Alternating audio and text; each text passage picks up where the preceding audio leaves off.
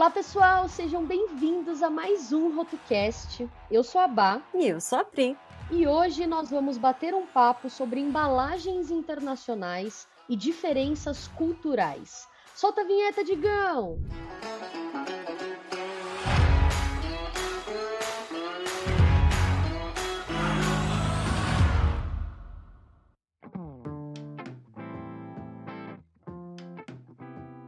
Aê! Chegou o momento jabá. Chegou! Chegou o momento Jabá Rotocast. um oferecimento de Rotocast. então, jabá próprio do Rotocast. A gente tem uma notícia boa, né, amiga? Você conta, eu conto, você conta, eu conto. Muito boa, eu conto. O tão esperado momento retornou. É... Uhul, queridinho de todo o Brasil, nosso querido Rotobook é, vai retornar aos, ao nosso estoque. Fizemos uma nova remessa do livro e agora, na segunda-feira, dia 27 de março, teremos então um novo estoque disponível para todo mundo que quiser ir lá adquirir. Vamos abrir carrinho. Nossa Senhora, muita felicidade porque tem muita gente, inclusive, pedindo o livro já há um tempo, né, amiga? E aí, como a gente faz a produção meio que de forma independente, a gente não consegue fazer tantas unidades, né? Então a gente faz um pouquinho por vez, vende, depois faz mais um pouco, vende. Então por isso que o estoque acaba acabando muito rápido. E aí agora a gente conseguiu fazer uma nova leva. É, e, enfim, a gente vai colocar em estoque segunda-feira, vai abrir o carrinho. Espero que você que se, se estiver ouvindo aqui é, consiga aproveitar e ter né, o, roto, o rotobook na cabeceira, porque ele é um livro que ajuda bastante os designers. É um livro que é inspirador, também tem muita, muitas dicas de fechamento de arquivo, códigos de barra, aplicação das regras é, de tamanho mínimo, peso líquido, então ajuda bastante ali na consulta diária, né? Principalmente nessas dicas, nessas dúvidas que são mais corriqueiras, né? Então, assim, Inclusive, aproveite. Inclusive, nós mesmas utilizamos Aham, ele com muita direto. frequência. Ele fica aqui no meu lado o tempo inteiro, porque É. é, tem algumas informações técnicas, né, que a gente não consegue necessariamente decorar, né, e ter isso Sim. de fácil acesso, assim, para consultar e confirmar durante um projeto é, é sensacional. Então, É até as aí. próprias autoras, né, seguem essa dica de ter ele de cabeceira oficialmente. Eu uso mesmo, de verdade, não é, não é mentira, eu uso mesmo. Porque a gente usa como consulta, né? Então é um livro que você vai poder levar para um parque vai ler? Sim. Mas é importante manter ele pertinho para você reler toda vez que for fazer um projeto. Então ele vai ser um livro de consulta. A gente fala bastante sobre substratos também, metal, plástico, é, madeira, enfim, diferentes tipos de impressão e as diferenças entre elas. Então ele é um livro é, leve e ao mesmo tempo denso. Então você pode fazer uma leitura bacana, mas também tem que ficar depois consultando. Então, assim, espero que vocês curtam bastante. E quem pedir autógrafos especiais, a gente vai, vai, vai conseguir fazer dessa vez, né, amiga? Mas tem, que- tem que mandar uma solicitação lá, ó, comprei e quero autógrafo. Aí a gente faz uma dedicatóriazinha especial. Não pode mandar essa solicitação uma semana depois, porque aí já É. vai estar nos correios. Tem que ser assim, imediato. Comprou, já manda a solicitação pra gente, porque aí a gente consegue fazer a dedicatória lá bonitinha. E, aí vocês recebem aí na casinha de vocês o livro mais amado do Brasil. E 800 unidades, né? Já foram vendidas até hoje. Exatamente. Espalhado pelo mundo inteiro. A gente vai deixar, inclusive, aqui no link do cast, ah, na descrição do cast, o link para a lista de espera, né? Porque o Uhum. cast sai antes. Mas depois de segunda-feira você já vai receber lá tudo certinho. Acompanhando nas nossas redes sociais também consegue receber, pegar o link de compra e, É isso, dado o recado jabá do próprio RotoCast do Rotulão, vamos para o episódio de hoje que está incrivelmente incrível. Exatamente. Bora pro cast.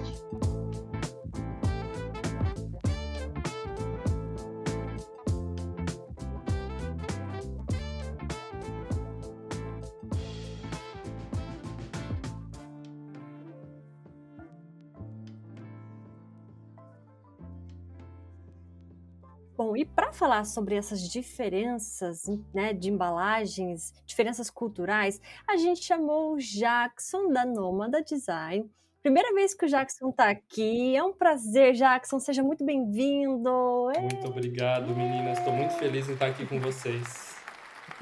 Para quem não sabe, já vai seguir. É design.nômada.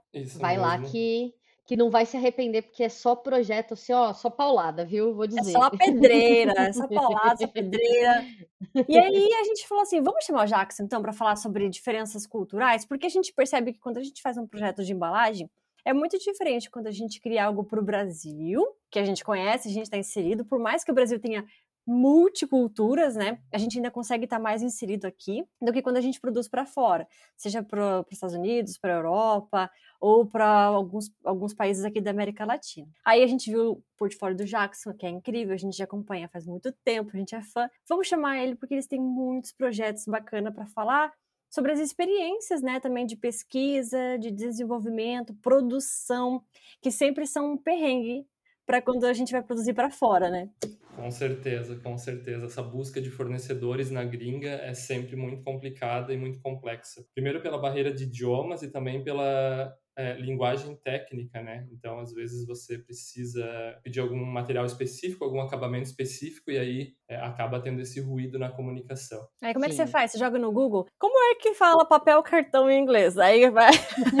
é, o, chat GPT, o, o chat GPT agora está me ajudando muito nessa parte, né? Ah, então, legal. Fala pra gente, como é que você como é que você está fazendo? Como é que eu estou fazendo? Então, é, eu tenho uma boa noção, tipo, de inglês, assim, né? Eu estudei uhum. é, desde que eu era adolescente, então isso me ajudou muito. É, então, o meu processo com desenvolvimento, ele é sempre bem como se fosse um cliente do Brasil. É, então, tem reuniões, tem, enfim, encontros online para fazer todas as definições de projeto. É, mas quando as decisões precisam ser formalizadas, elas são feitas por e-mail, obviamente. Uhum, é, e aí o que, que acontece? Agora eu, com o chat GPT, eu escrevo o e-mail normalmente, como se eu estivesse escrevendo, mas eu jogo lá e coloco um comando rewrite depois. Gente, estou chocada. Ele... Eu vou é. fazer isso na minha vida. Vai facilitar tanto. Exatamente. Gente, como eu não pensei nisso antes. Ele corrige possíveis erros assim de tradução ou erros. É e ele deixa a linguagem mais profissional, assim. Como é uma língua que eu não domino 100%, hum. então ele, gente, parece que é tipo um nativo falando, assim. Então, é, ele ajuda muito nessa parte de formalização. Óbvio que às vezes tem alguns erros, é, mas no geral, assim, ele é perfeito para esse tipo de coisa. Nossa, Nossa, que massa. A gente podia encerrar o cast com essa dica maravilhosa. Pronto, já valeu a pena, já. É isso, pessoal. Mas assim, a gente estava falando até um pouquinho aqui, é, você falou do fornecedor, eu acho que esse é o calcanhar de Aquiles. É, eu já fechei alguns projetos assim que tiveram fornecedores da China, é, da Ucrânia, e a comunicação assim é um pouco, é um pouco complicada, mas assim, deu certo. É, você tem algum perrengue que você já passou assim nesse sentido? Acho que principalmente fornecedores assim mais distantes assim, né, da gente, porque a cultura, às vezes o jeito que é, o orçamento é diferente, sabe? Essa comunicação de você aprovar um material é muito complexo. Já tive que traduzir inúmeros e-mails do, do chinês para o português, e aí perde no meio a tradução. Nossa. É uma bagunça. É, gente, é bem complicado mesmo. Os perrengues assim que eu passei já é, foram mais no sentido, o que que acontece? Eu tenho a maioria dos meus clientes são americanos. E eu percebo que a velocidade de lançamento de produtos é assim, é, pelo, pelo menos até o ano passado era uma loucura assim. É, eles têm muita facilidade de fazer parcerias e lançar produtos novos. Então, Sim. por exemplo, eu tenho um cliente que é, ele trabalha com comestíveis com cannabis medicinal, por exemplo. É, e aí, um, um, dos meus primeiros choques, é, quando eu comecei a trabalhar com ele, foi a questão de custo de produção de stand-up pouch. É, porque ele comentou comigo, ah, eu consigo fazer uma tiragem baixa e eu pago 50 centavos por embalagem. Nossa. Eu assim, como assim, gente? Tipo, aqui você tem que fazer um, aquele peso gigantesco de, de embalagem flexível. Alguns fornecedores agora já fazem uma tiragem menor, mas lá assim é muito acessível. E eu acho que isso facilita e encoraja eles a lançar produtos de forma muito rápida e testar novos produtos. Sim. É, não tem medo, né? Porque não tem preju tanto prejuízo como se estivesse aqui no Brasil, né? Exatamente. E aí a coisa que mais me pega assim nessa velocidade é, e o fato de eu estar aqui e eles estarem lá é a questão da amostra, do protótipo e da prova de cor. Uhum. É, pela velocidade, então, às vezes, meu cliente fala assim: ah, o produto já está pronto, eu preciso da embalagem.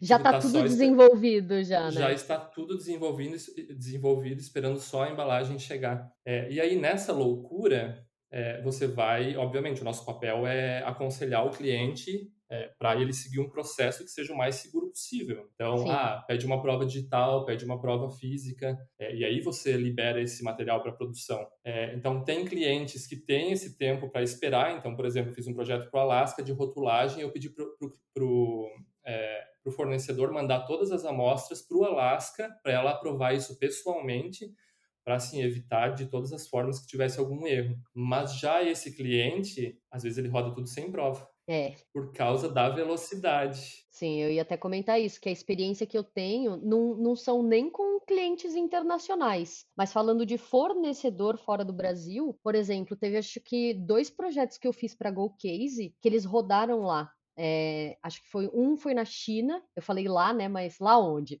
Um foi na China e outro foi em Israel. E assim, por conta do timing, foi tudo assim, não, não, vamos, vamos, tá tudo certo. E eu, tipo, meu Senhor Jesus Cristo, se der uma merda, o que, que eu faço? Já começando a orar, né? Quando enviei o arquivo por e-mail, você confere 50 milhões de vezes, mas não adianta, né? E aí esse timing realmente pode ser uma, um tiro no pé. Exatamente. Eu, assim, eu acho que a gente. É, eu tenho muito cliente recorrente, né? Então, a minha forma de trabalho ela vai se adaptando a cada cliente, assim. Então, para esses clientes que eu sei que às vezes têm um pouco mais de pressa, que de repente tendem a pular uma etapa, eu já tenho um e-mail todo preparado para formalizar essa entrega. Legal, uhum. porque você se previne de qualquer BO no futuro, né, Jackson? Exatamente, exatamente. Então, assim, se eu sei que é um cliente que tende a não fazer prova é, e às vezes nem pedir a, a prova digital disso, é, eu já escrevo no e-mail, ó, segue, segue o arquivo para produção, eu já verifiquei ele todo por aqui, mas eu peço para que você verifique ele aí também, todas as informações, tabelas nutricionais, código de barra, todas as informações da parte da frente da embalagem, é, antes de enviar isso para produção, é, para evitar qualquer tipo de problema, né? Então, é, tentar evitar ao máximo que isso volte para mim é, por conta de algo que o cliente não, de repente, não pegou, é, que eu não peguei pela barreira de idioma, às vezes acaba acontecendo, né? Sim. E acontecia uhum. muito no começo. É, então, sei lá, disclaimers, assim, é, textos informativos, por exemplo, ah, mulheres grávidas não podem consumir.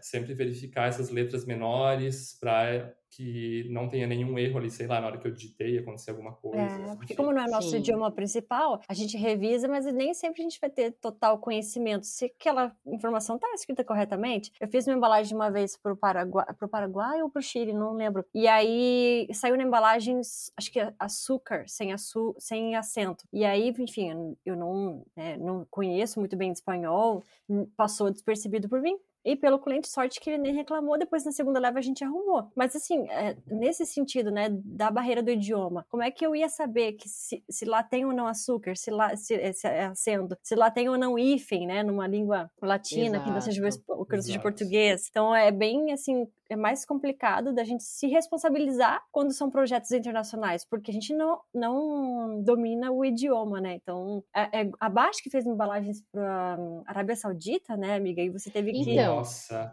Eu ia até comentar isso. Eu tô com uma agora que também é para a tabela nutricional. Todos os disclaimers da embalagem vão em inglês, mas a tabela nutricional vai em árabe. E aí, gente. Uau! Como faz? É, é meio que das cegas, não dá para entender nada. Não, mas assim, é, não, não tem como você entender. Você tem literalmente que copiar e colar e passar para o cliente revisar, ou contratar uma pessoa, né, um tradutor, uma pessoa que seja fluente em árabe para poder revisar aquilo, né? Só que aí o que, que aconteceu? É, essa semana, inclusive o cliente ele me mandou a tabela nutricional em formato de tabela já para eu poder aplicar na embalagem em árabe. Só que o que, que acontece? Quando eu fui aplicar na embalagem, o formato tabela não coube. E aí eu falei, olha, a gente vai ter que fazer num formato linear. Só que assim, eu não consigo transformar algo que está escrito em árabe em tabela para linear, não é que nem em espanhol, que eu ia colocar um na sequência do outro, bota uma vírgula, né? A gente uhum. faz uma gambiarra e manda para revisão. Às vezes é mais fácil.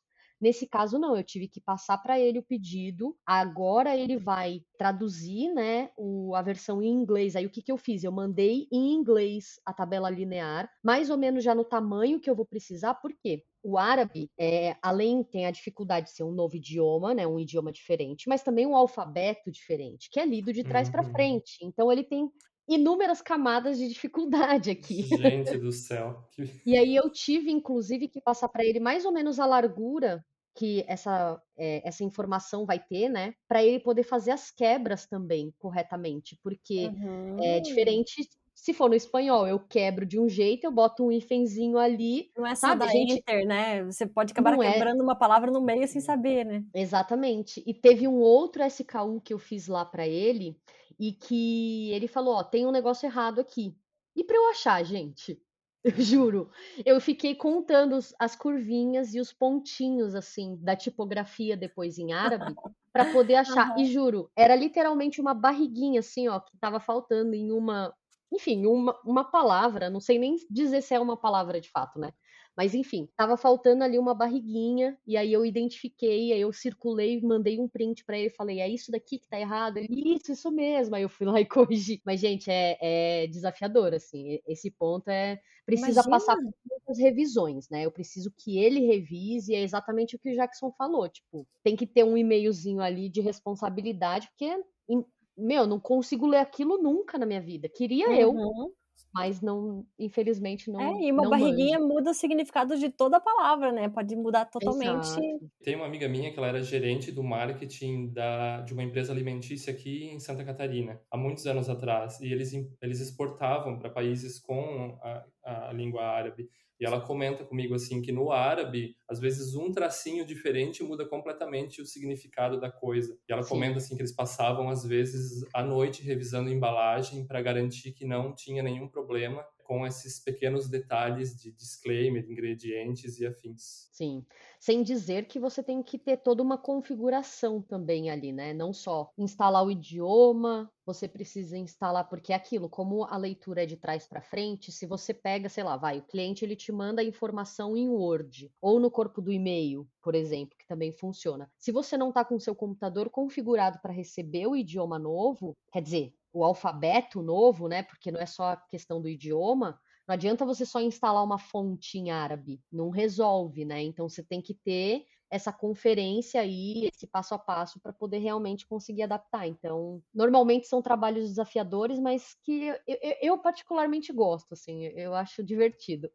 É, eu acho bem legal também. Eu ainda não, nunca peguei um projeto árabe, tenho curiosidade um dia para fazer. Dizem que eles são mais tranquilos, assim, com relação à aprovação, mas são mais exigentes é, assim com, com refinamento, né? Não, não, sei dizer se é isso mesmo. É o que é o que chega até mim, assim, de experiência de colegas que já trabalharam para árabes. É, mas eu sinto isso muito com relação a clientes de fora em geral. É, vocês sentem isso também com relação à aprovação e todo o processo que parece que é, corre de maneira mais tranquila e eles são muito mais decididos? Sim, sim, sim. O meu cliente, os meus clientes do Chile, Paraguai e da Suécia foram muito tranquilos, assim, muito. É, eu envio para o Chile, assim, questão de minutos, ele já me responde aprovado, e a gente já fecha pança. Pança eu peguei da baia, esse pança. porque... Eu ia falar, isso daqui é de São Paulo, viu, amiga?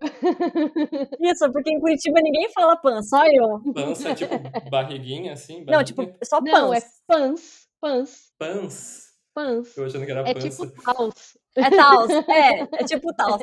E aí ninguém fala aqui em Curitiba, só eu falo, amigo, por causa de você. Aí as diferenças culturais. Pois é.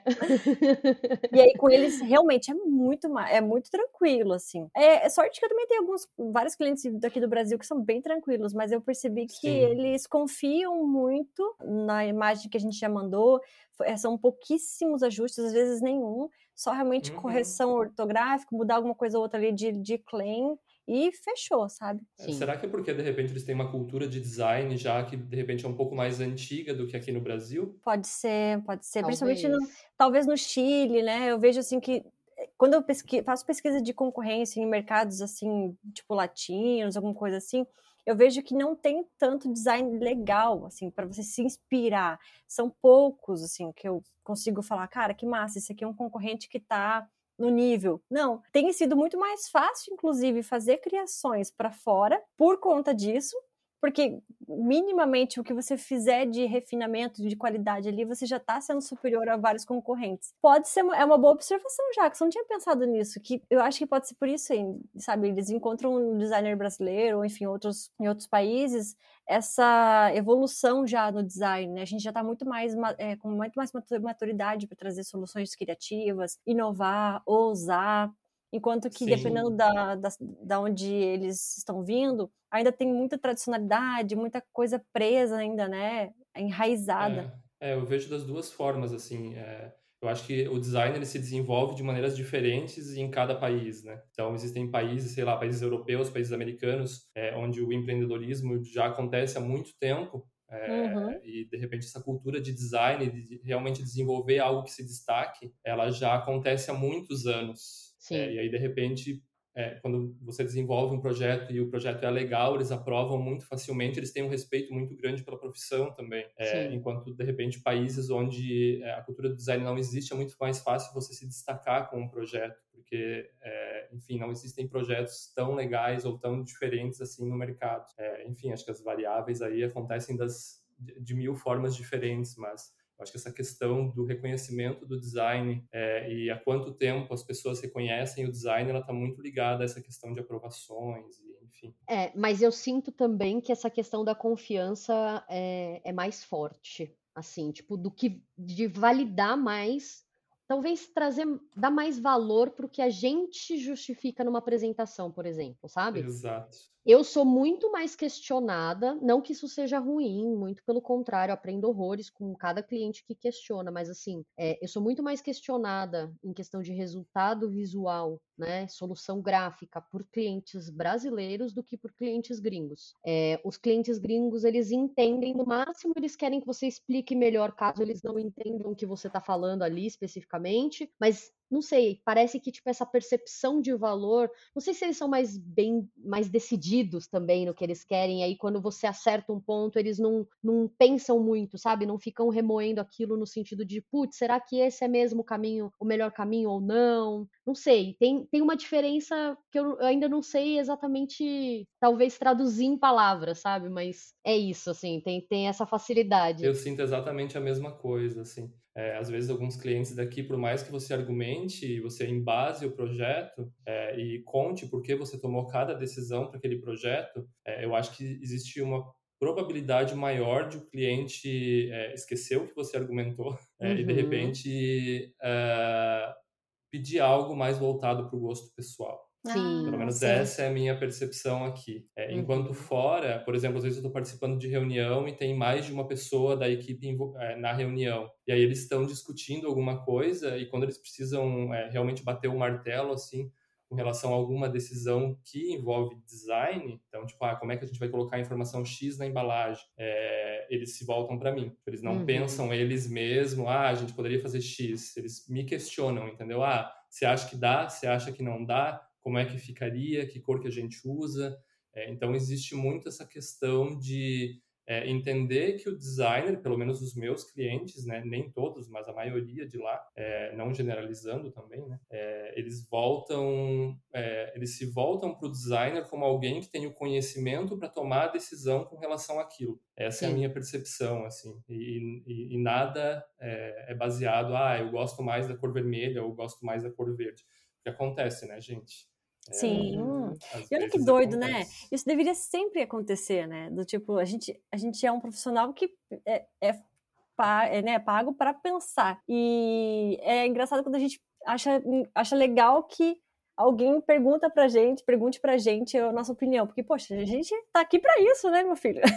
Exatamente. vontade de chorar de felicidade quando isso acontece, assim. Eu tô fazendo um projeto, apesar dela ser brasileira, eu estou considerando esse projeto 100% internacional, porque muitas vezes ela nem consegue falar português comigo, porque ela mora lá em New Jersey, como que é? Nova. Eu não sei falar em português. Nova Enfim, Jersey. mora lá. É. Ela muitas vezes nem, nem consegue falar comigo em português. É até engraçado que ela mora lá tanto tempo que falha, sabe? Às vezes as palavras. E a gente está lançando, vai lançar uma linha de produtos para casa, assim, difusor, de ambiente, home spray, né, é, aromatizador, etc. E aí, nesse projeto todo, cara, é incrível exatamente isso, assim. A gente projetou e até então, assim, dentro do briefing, tinha um dos aromas, né, um dos blends ali, que vai trazer a rosa, é, a flor de peônia. E aí eu quis trazer o embasamento da flor de peônia. Ela falou, inclusive, que queria trazer a cor da flor de peônia para a embalagem, justamente porque ela vai usar muito esse essa estética de tipo, por exemplo, uma plantação de peônia depois na marca, né, e tal. Então a gente trouxe. Só que ficou a princípio um tom muito rosado. E aí eu pedi para ela fazer uma, um teste de percepção lá, porque aqui o público é totalmente diferente, né? Eu falei, olha, por favor, faz um teste de percepção para a gente entender se não tem nada tão feminino, porque a ideia é ser realmente bem, bem neutro, né? Uhum. Em questão de gênero, né? Uh, e aí esse daí foi percebido por algumas pessoas, né? De que era um aroma talvez um pouco mais feminino, o que impediria talvez algumas pessoas de comprar. E aí eu falei, bom, com esse feedback vamos rever essa cor.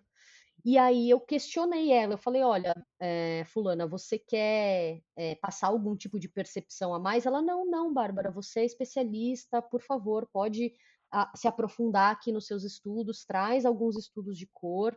É, muitas vezes a gente não vai precisar nem mexer em nada drástico, mas assim, quem manda aqui é você. E aí eu, tipo, fiquei até meio chocada, assim, de caramba, é, às vezes, assim, tipo, essa validação de confiança plena, assim, sabe? De tipo, não, eu te contratei porque eu sei que você é especialista no assunto. E aí, muitas vezes, ela me questiona coisas assim, de tipo, olha, a gente tá vendo, sei lá, vai o frasco, o pump, eu tenho o pump 1, que ele tem um, sei lá, um, um lacrezinho de um jeito A e um outro lacre do jeito B.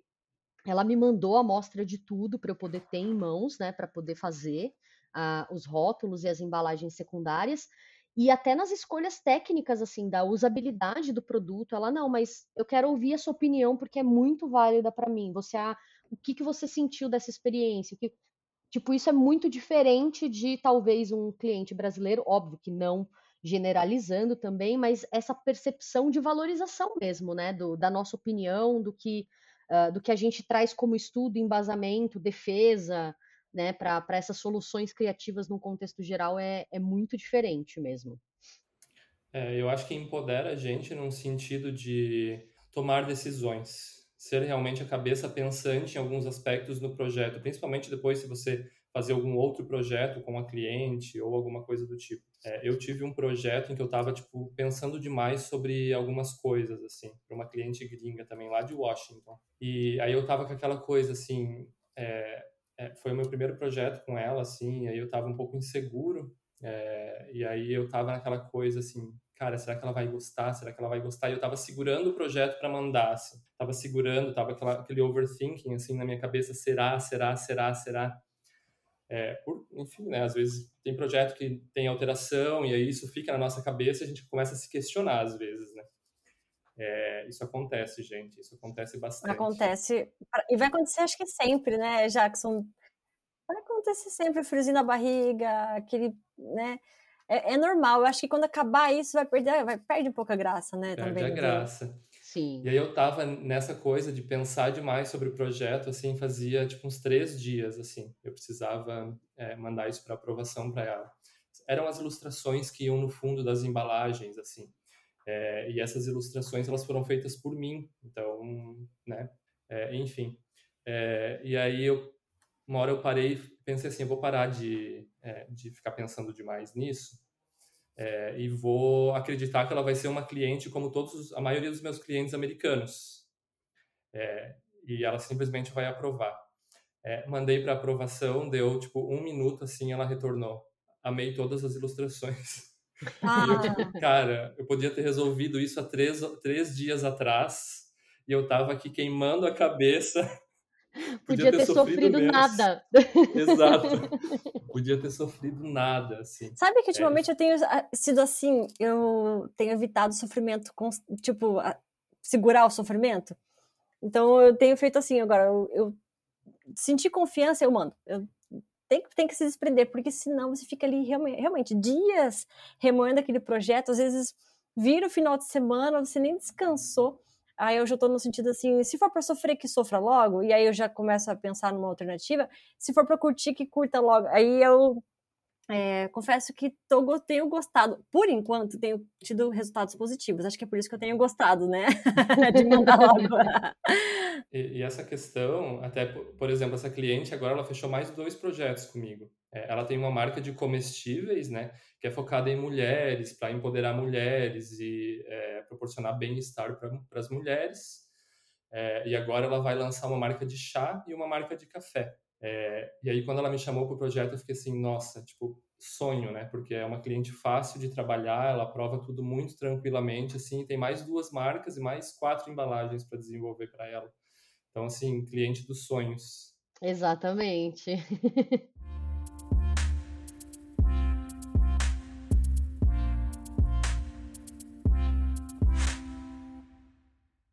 e aí eu tenho uma pergunta, assim.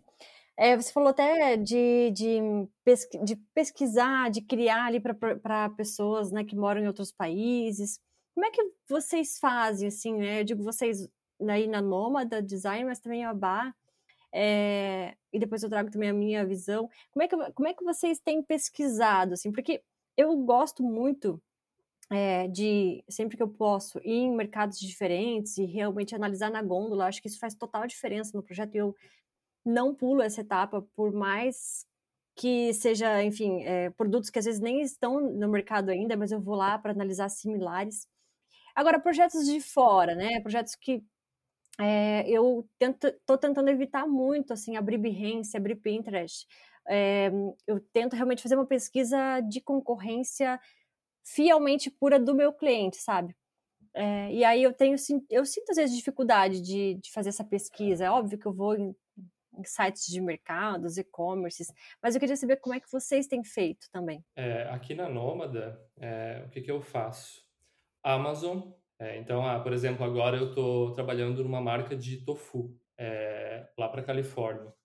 É, então, o que, que eu faço? É, abro a Amazon e aí procuro produtos de lá.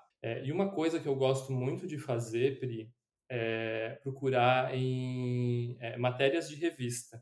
Então, por exemplo, é, joga no Google é, as marcas de tofu, é, ou sei lá, vou generalizar um pouco mais, as marcas veganas mais legais lançadas em 2022. E você pesquisa em inglês, no caso? Em inglês, é, em inglês. Uhum. e aí tenta achar essas matérias em, sei lá, blogs de chefes, é, blogs de cozinha, no caso do tofu, né? E aí uhum. vou abrindo essas marcas, porque geralmente essas, essas matérias trazem marcas menores, que de repente não estão sendo vendidas em Amazon, em, sei lá, Whole Foods ou qualquer outro. São marcas mais independentes e que de repente tiveram um trabalho de design um pouco mais carinhoso. Porque, por exemplo, tem uma, tem uma marca de tofu, que é a Pumo One, eu acho. Gente, logotipo horrível, embalagem horrível, assim, aquela coisa bem mercado mesmo, sabe? Uhum. É, e aí, como é um projeto que é, ele precisa de um cuidado, é uma, uma, marca completamente diferente, o cara traz tofus diferentes da China para vender para o mercado ocidental. É, então, buscar essas referências de é, marcas menores é, é mais interessante para o projeto. Então, eu vou em blog e faço essas pesquisas. Ah, as marcas de tofu é, mais usadas por chefes as marcas de tofu mais consumidas em Nova York, as marcas de tofu mais, é, sei lá, as melhores marcas de tofu dos Estados Unidos. É, e aí eu vou fazendo essas brincadeiras de frase em inglês e vou salvando os resultados. Legal, é uma boa ideia mesmo, porque quando você analisa os blogs, os chefes né, vão indicar marcas realmente menores. Eu nunca tinha pensado nisso, de, de pesquisar assim, jogando nesse sentido, sabe? De, de pesquisar um conteúdo criado por alguém que mora lá e que poderia ajudar você nessa pesquisa, né? Então você faz um meio que um contorno, em vez de procurar direto nas marcas, você procura em quem utiliza as marcas né, quem vai consumir, quem tem feedback sobre as marcas. E uma marca, uma, uma, busca direta, ela não funciona, né, Pri? Porque, por exemplo, se eu jogar Tofu Estados Unidos, Tofu USA... Vai aparecer tudo de todos os lugares. Tudo de todos os lugares e provavelmente marcas grandes, porque elas vão estar ranqueadas melhor ali no Google. Então, esse, esse caminho, ele me traz resultados mais interessantes. É, mais próximos e fiéis do consumidor final, né? De quem vai consumir lá na região, né? Exatamente. E também uma coisa que eu costumo fazer é tentar achar alguns estudos mercadológicos, assim. Então, é, usar o Google Scholar, Google Academy, ali, os, os artigos do Google, é, para tentar encontrar algum estudo das marcas mais consumidas e coisas do tipo, assim. É, então, tentar achar alguém que fez algum artigo, algum estudo de marketing, algum estudo de mercado, onde essas marcas estão ranqueadas. Legal, como se fosse um estudo acadêmico, assim, você exato, diria? Ah, exato, bacana, exato. porque daí a pessoa faz um baita de um estudo, análise de mercado, consumidor perfil, e aí você utiliza como, como referência ali para o projeto. Massa, gostei. Sim, até, até teve uma questão bem interessante que aconteceu agora, é, que o cliente ele me falou assim, ah, eu quero lançar uma marca de tofu, é, foi esse projeto também, e a marca ela deve, é, eu queria que a marca fosse masculina, que tivesse um quê mais masculino. E aí nessa pesquisa eu fui lá procurar em artigos acadêmicos vários artigos sobre tofu, comportamentos de consumo é, e afins. É, e aí o que, que eu encontrei? A cultura de consumo de carne ela é muito forte entre os homens e os homens têm uma é, tendência a não deixar de consumir carne e evitar tofu. É, ao mesmo tempo, os artigos diziam que os decisores de compra ainda são as mulheres nos Estados Unidos, tipo 70%, e ainda quem faz a, as refeições, quem prepara as refeições são mulheres. É, e aí, com todo esse embasamento, tinham várias outras informações, mas tudo apontava para uma marca um pouco mais feminina ou pelo menos neutra. Né? Uhum. E aí, com esses dados de artigos, cheguei para o cliente e falei: você realmente acredita que tem que ser uma marca focada no público masculino? É, se os decisores são as mulheres, quem cozinha são as mulheres e os homens não são tão propensos a consumir tofu, aí ele mudou de ideia e a gente trouxe a personalidade da marca para uma coisa mais neutra. Então ajuda bastante essas pesquisas. Legal, isso influencia muito num projeto de embalagem, né? Quem é o consumidor e quem é o comprador, né? Quem vai pagar e comprar e quem vai de fato consumir, né? São dois públicos às vezes extremamente diferentes, né? Às vezes uma marca que é para uma criança, mas é são os pais que vão comprar. Então você tem que ter, claro, sim, uma pegada mais infantil, mas ainda assim tem que mostrar para os pais que é um produto seguro. Enfim, você tem que estar sempre no meio termo de quem vai comprar e de quem vai consumir para não errar, né, no, no público-alvo. Exato, exatamente. E para complementar o que o Jackson falou, eu apesar de ser mais visto como uma pesquisa de referência, eu tenho feito uma pesquisa no Pinterest. E aí eu não entro nessa fase no Behance, porque eu não quero ver referência, eu quero realmente achar as marcas. Então, é, usando algumas palavras-chave no Pinterest, ele abre inclusive para alguns artigos ou até mesmo para, tipo, enfim, curadorias de blog que vai ter outras marcas semelhantes, sabe? Então, muitas vezes eu consigo ter esse panorama também direto no Pinterest, muito do que não faço exatamente o que o, que o Jackson falou, já já tô anotando aqui a dica para começar a fazer, mas o que eu fazia até então era dentro do Pinterest, porque aí ali você vai entrando um no outro, no outro, no outro, quando você vê, você já nem sabe mais onde você está no meio do labirinto, e pode trazer inclusive muitas percepções assim sobre o mercado, sobre a visão, ou até acabar te jogando em um artigo de um blog que pode falar mais alguma coisa um pouco mais a fundo, né? Então, eu também tenho usado isso, né, para projetos internacionais como um, um, artifício até, que aí você já pega também um pouco do visual impossível, não, né? Você tá no Pinterest, que é basicamente só imagem, mas usar exatamente, tipo, os artigos que o Pinterest puxou para ter aquela imagem ali, muitas vezes pode ser um Behance, pode ser que a imagem não leve para lugar nenhum, mas em muitos outros casos ela pode levar a um lugar que pode trazer uma informação a mais ali que contribui positivamente para o projeto, né? Então também é um, um, um, jeito de fazer essa pesquisa, mas que faz falta. Não poder ir ao supermercado faz. é uma, uma coisa que é, eu já pensei em fazer, mas eu nunca fiz é pedir para o cliente tirar foto da gôndola. Ah, isso ajuda muito, muito. É. Ai, eu fiz isso já, eu já fiz isso, é verdade. Olha, bem que você comentou. Principalmente, por exemplo, nesse, nesse projeto, né, que eu tô que eu tô fazendo agora lá dos Estados Unidos, dos dos aromatizadores, É, a gente entendeu, inclusive, falando já de diferença cultural, que as embalagens para esse tipo de produto, porque a gente vai fazer isso em vidro, né? Então, putz, o aromatizador ele é um vidrinho, então ele tem que estar tá na embalagem muito bem protegido, num berço muito bem protegido. E é, eu pedi, inclusive, nesse caso, para cliente tirar foto da gôndola e inclusive manusear outras embalagens. Por quê? Na internet, o que, que eu estava conseguindo acessar? A cara do produto. Mas eu não sabia o berço daquele produto. Então, ah, sei lá, eu vou ver um produto da IceUp, que é uma outra marca aí, que até tem aqui no Brasil, inclusive tem uma loja aqui em São Paulo que eu até poderia ir, mas eu queria ver a embalagem dos Estados Unidos dessa marca. E eu queria, e aí eu pedi para ela filmar ela manuseando para eu entender como que é o berço que eles colocaram ali dentro para abraçar. E aí a gente foi para outras esferas, tipo para perfume. Então ela foi um dia num outro, numa outra loja lá, é, olhar a gôndola de perfume, entender como que eles colocam o berço, porque aqui no Brasil, por exemplo, perfume é dentro da caixa e só. Lá não.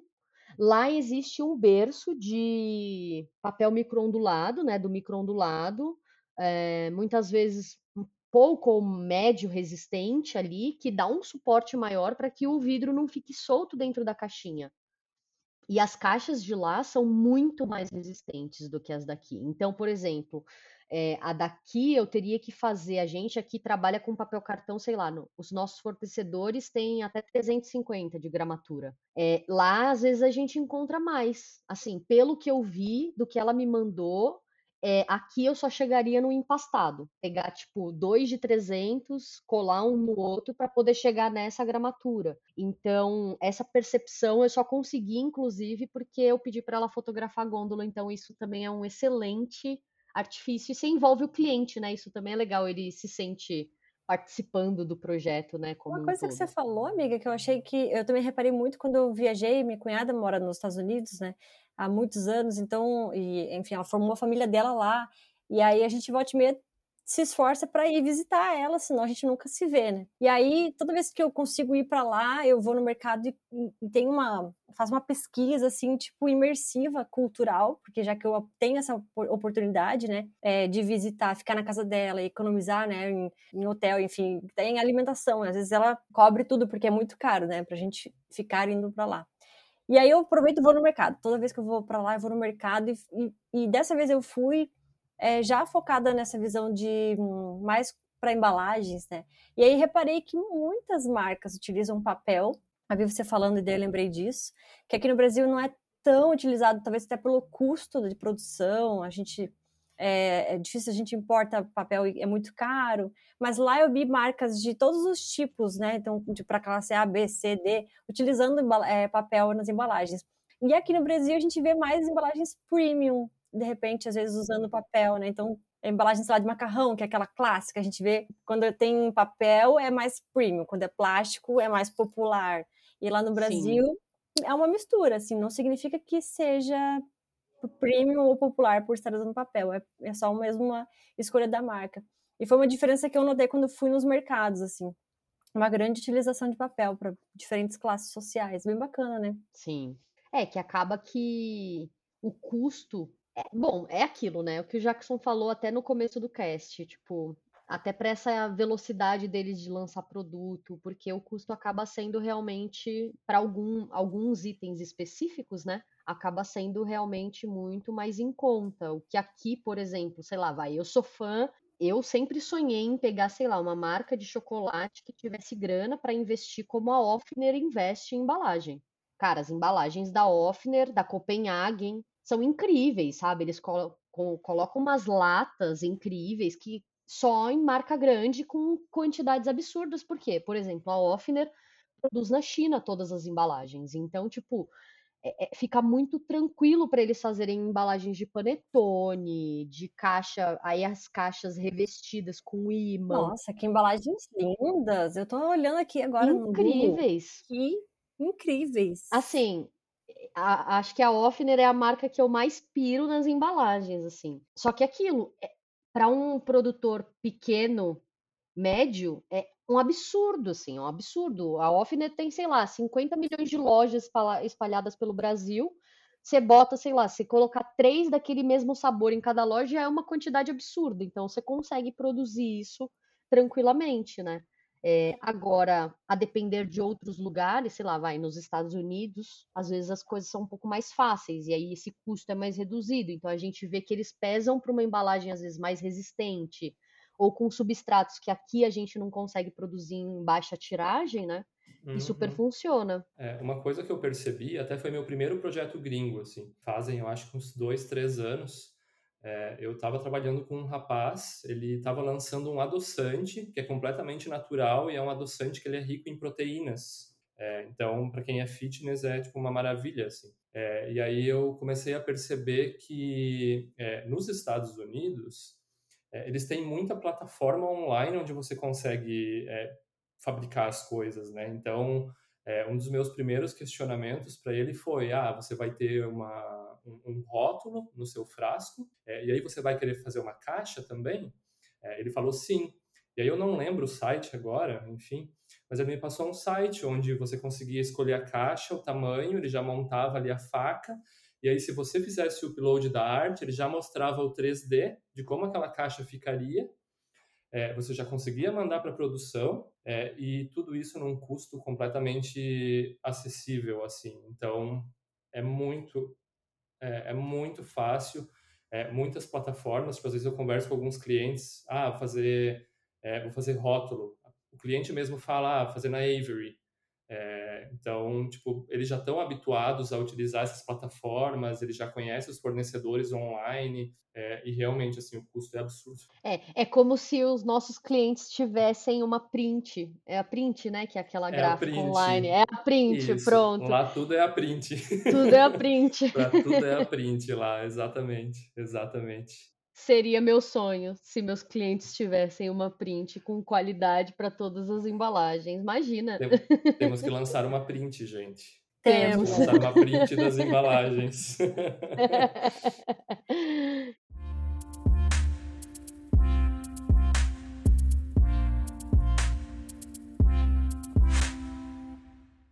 Eu tenho mais uma pergunta assim para vocês.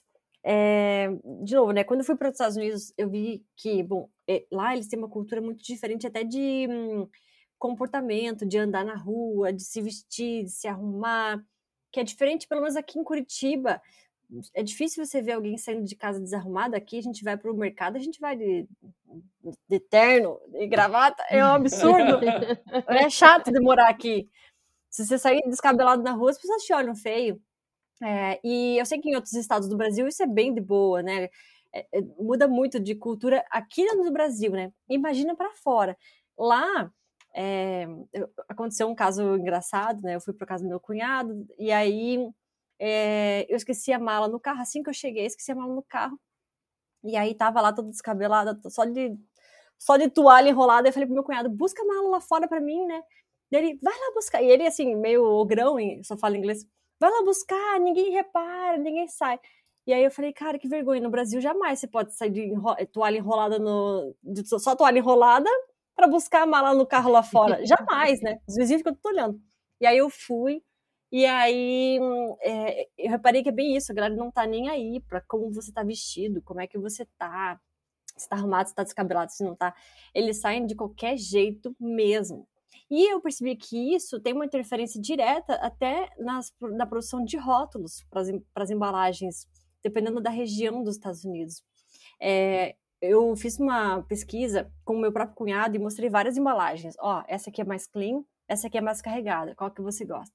Ele sempre escolhia mais carregada. Aí eu perguntei, né, por que, que você tá gostando tanto dele? Ah, é porque é mais saborosa, né? Parece que é mais saborosa as que são mais carregadas, que eu até chamei de brega, né, no meu blog. Falei, são embalagens mais bregas, mais carregadas, mais cheias de informação, é, cheia de pattern, cores. E aí ele falou, aparentemente parecem ser mais saborosas. E aí eu fui analisar com algumas colegas minhas que são brasileiras e moram lá, e a gente chegou nessa conclusão de que acaba sendo um reflexo do jeito que também eles se vestem, do jeito que eles se comportam. Eles não são nada cleans, nada tão minimalistas. Eles são mais over, né? As embalagens são grandes. Eles são, às vezes são grandes. é, e, e não, tipo, se vestem mesmo de qualquer jeito, né? Tanto que eles têm até a cultura de é, se vestir igual no Natal, a família inteira se veste com a mesma roupa, o mesmo pijama, né? E isso acaba né, refletindo um pouco nos, nos rótulos. E acho legal da gente saber desses detalhes, às vezes, quando a gente vai criar uma embalagem para um determinado público específico, porque você pode criar algo lindo na nossa visão aqui, né? Eu, você, Jackson podem adorar aquela embalagem minimalista, mas será que o americano vai querer consumir aquela embalagem? Ele vai sentir que é para ele? Porque muitas vezes não, né? Então, o bonito às vezes não é, né, é relativo. O bonito para mim não é o mesmo que seja um bonito para quem é mora lá na região e está acostumado com outra cultura, né? Isso daí que você falou, inclusive, amiga, é, me lembrou, acho que o segundo projeto que eu fiz para uma cafeteria lá da Arábia Saudita também. A primeira, ela veio muito com um briefing de querer manter as origens, sabe?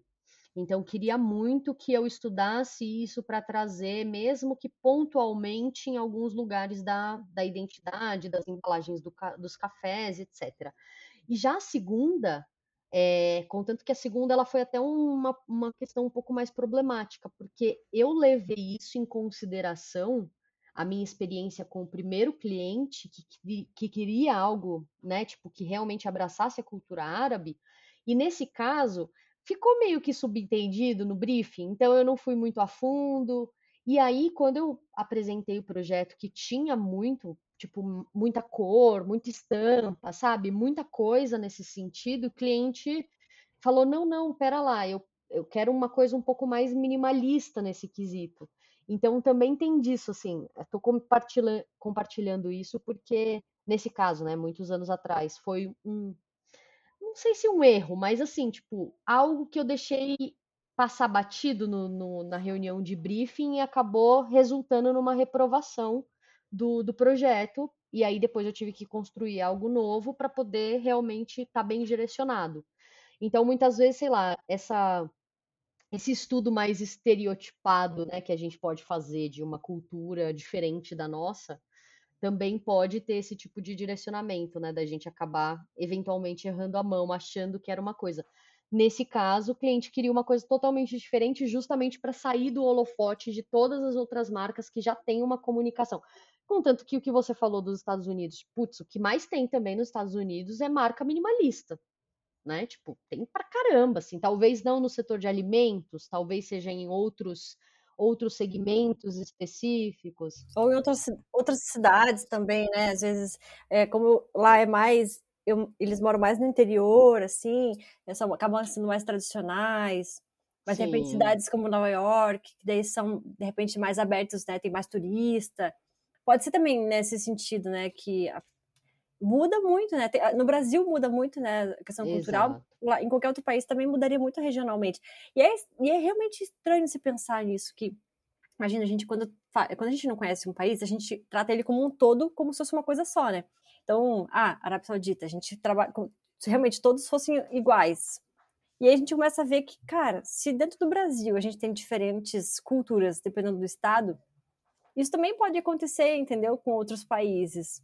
Por isso que a pesquisa, briefing, né, Jackson, reuni essa reunião inicial, ela é, vai ser fundamental para você entender aonde está pisando. É, eu acho que nesse sentido, assim, dessas questões culturais, uma coisa que eu sempre penso assim, na minha pesquisa de referência, então, como eu faço, né? Ah, novamente o case do tofu. É, marcas de tofu mais consumidas na Califórnia, porque é, é a área onde vai vender inicialmente. A partir do momento que de repente não existe nenhuma embalagem tão minimalista ali, eu começo a, a repensar, caso o cliente é, tenha é, pedido algo mais nesse, nesse direcionamento eu me questiono, será que realmente, por que, que não existe nada ainda? Será que foi feito e não funcionou? Eu acho que vale uma, uma pesquisa um pouco mais a fundo. É, eu tenho a sorte dos meus clientes terem loja. É, então, o que, que acontece? Quando é, a gente está na dúvida com relação a X ou Y, então, por exemplo, o, que que, o meu processo, como ele funciona, né? É, faço muita ideação de embalagem. Então, ah, é, tenho ah, cinco frentes né? E aí eu filtro, ah, essa aqui funciona, essa aqui não funciona, essa aqui funciona. É, temos duas. É, quando é, fica alguma dúvida sobre qual seria a que o, a, o cliente final mais gostaria, a gente pesquisa na loja. Boa! Uhum. Direto então, com o então consumidor, né? Para ver o que, que ele gostou mais. Exatamente. Então ele coloca as duas lá. É, ah, qual que você mais gosta, qual que você acha mais legal, qual que funciona melhor para o produto, e aí os clientes acabam escolhendo é, qual que funciona melhor. É, mesma coisa para a marca de é, fermentados do Alasca. Eles é, fazem o Farmers Market, então eles é, colocaram as provas de cor que eles receberam, eles já expuseram e pediram feedback para o pessoal. Obviamente isso foi um risco gigantesco, né? Porque imagina Sim. Os clientes chegando lá naquele momento. Se recebe um feedback negativo, Jesus amado. É, é mas ainda bem que deu tudo certo. Então, nesse sentido, assim, para mim, é, tem sido muito tranquilo. É, mas eu acho que é questão de entender né, onde a marca vai ser vendida, quais são as outras marcas que estão sendo vendidas no lugar, é, até mesmo pedir para o cliente, ah, quando você vai em tal lugar, ou tipo, quais outros, outros produtos o seu consumidor consome. Se ele não consumir de você, quem, de quem que ele vai comprar? E aí tentar entender como é que esse ambiente todo que, que rodeia essa embalagem funciona. É, mas enfim, a gente trabalhando com projetos internacionais, é, a gente sempre fica com a pulga atrás da orelha. Legal até que você comentou, uma coisa que eu poucas vezes faço, mas que seria interessante, é você perguntar também que outros produtos complementares esse público-alvo poderia consumir, né? Para entender de, de, forma geral o gosto. Né? Por exemplo, você falou de tofu, mas será que ele usa também algum, de repente, algum uma bebida específica para complementar essa comida, né? E entender de forma geral o gosto para fazer uma criação completa. Eu nunca tinha pensado nisso e você falou Exato. e me deu um insight. Falei, caraca, seria legal. É, eu colocar isso no briefing. cestinha do mercado. Exato, é, na cestinha. na cestinha do mercado. O que é. mais tá, ele, ele vai... coloca junto com o tofu? Exatamente, já que você matou a pau. Exatamente. Então, assim, ah, de repente ele é uma pessoa que ainda não consumiu tofu, Uhum. Mas ele é uma uhum. pessoa que está é, indo para o lado um pouco mais vegetariano nas refeições, que é um, um, um processo que está acontecendo no mercado americano. É, pelo menos uma refeição na semana sem carne, é, por questões de custo, enfim. É, mas assim, quando ele não vai consumir carne, quais outros produtos ele compra? Ah, ele compra, sei lá, uma almôndega da Fazenda Futuro, que eu esqueci qual que é o nome lá agora é, ele compra algum outro substituto, como é que funciona esse comportamento enquanto ele não compra o seu tofu. É, e aí tentar entender como é que essa comunicação dessas marcas funcionam e o que, que a gente pode trazer de repente para o projeto. Nossa, perfeito. Perfeito. Eu acho até que a gente podia encerrar com essa dica. O que está na cestinha desse público-alvo? Que está nessa cestinha? Que tá na cestinha? Pode ajudar muito nessa pesquisa de referência. Cara, adorei, Jackson. Adorei, adorei, adorei, adorei. Inclusive, Sensacional. a gente traz hashtags sempre no final para saber se a pessoa ficou até o final, curtiu e alimentar o nosso ego de produtora de conteúdo, né? e aí, por que não o hashtag o que está na cestinha? O perfeito. que está na cestinha, perfeito. e aí, só, que, só quem vai ouvir até o final vai entender essa hashtag. Porque essa dica, assim, eu acho que, cara, é fenomenal e eu acho que eu vou incluir nos meus nas minhas perguntas de briefing a partir de agora. O que mais esse público-alvo consome além desse produto que a gente está fazendo, sabe? E analisar outros. Eu, eu entendo, obviamente, que a gente tem que inovar dentro da nossa categoria, né? Então, a gente, fala, a gente até tem várias conversas, vários outros podcasts falando sobre isso. Você não precisa reinventar a roda, você só precisa se, realmente se destacar dentro da sua categoria. Mas por que não analisar categorias que são complementares a daquele produto, para você tirar insights e entender até o comportamento do consumidor, né, na gôndola. Sim. Perfeito, Jackson. Sensacional. Acho que é isso, né? Obrigada por ter é vindo. Foi um, um bate-papo assim que você trouxe ideias desde o minuto 2 do cast. Que a gente tá... pois é. Imagina, gente. É um prazer estar aqui e, assim, é, agradeço imensamente o convite. A gente que agradece.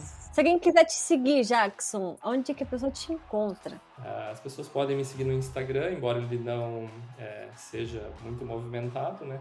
É, no design.nomada. É, e o meu Instagram pessoal é o JKGOES. Se quiserem me seguir lá no pessoal também, ver algumas fotos das viagens que eu faço, podem me seguir lá também. Ai, adoro. Maravilhoso. A gente sai do, sai do mundo do design vê a pessoa como ela né, vive também no dia a dia. Não Exatamente. consome só design. O Jackson não é só design, a Bárbara não é só design, né? a Priscila não é só design. É isso. é isso. Obrigada pelo cast. O, o penúltimo episódio dessa quarta temporada. Passou rápido. Exato. Semana que vem chegamos ao fim. E isso. nos vemos lá com mais um tema sensacional. Exatamente. Até semana que vem. Até.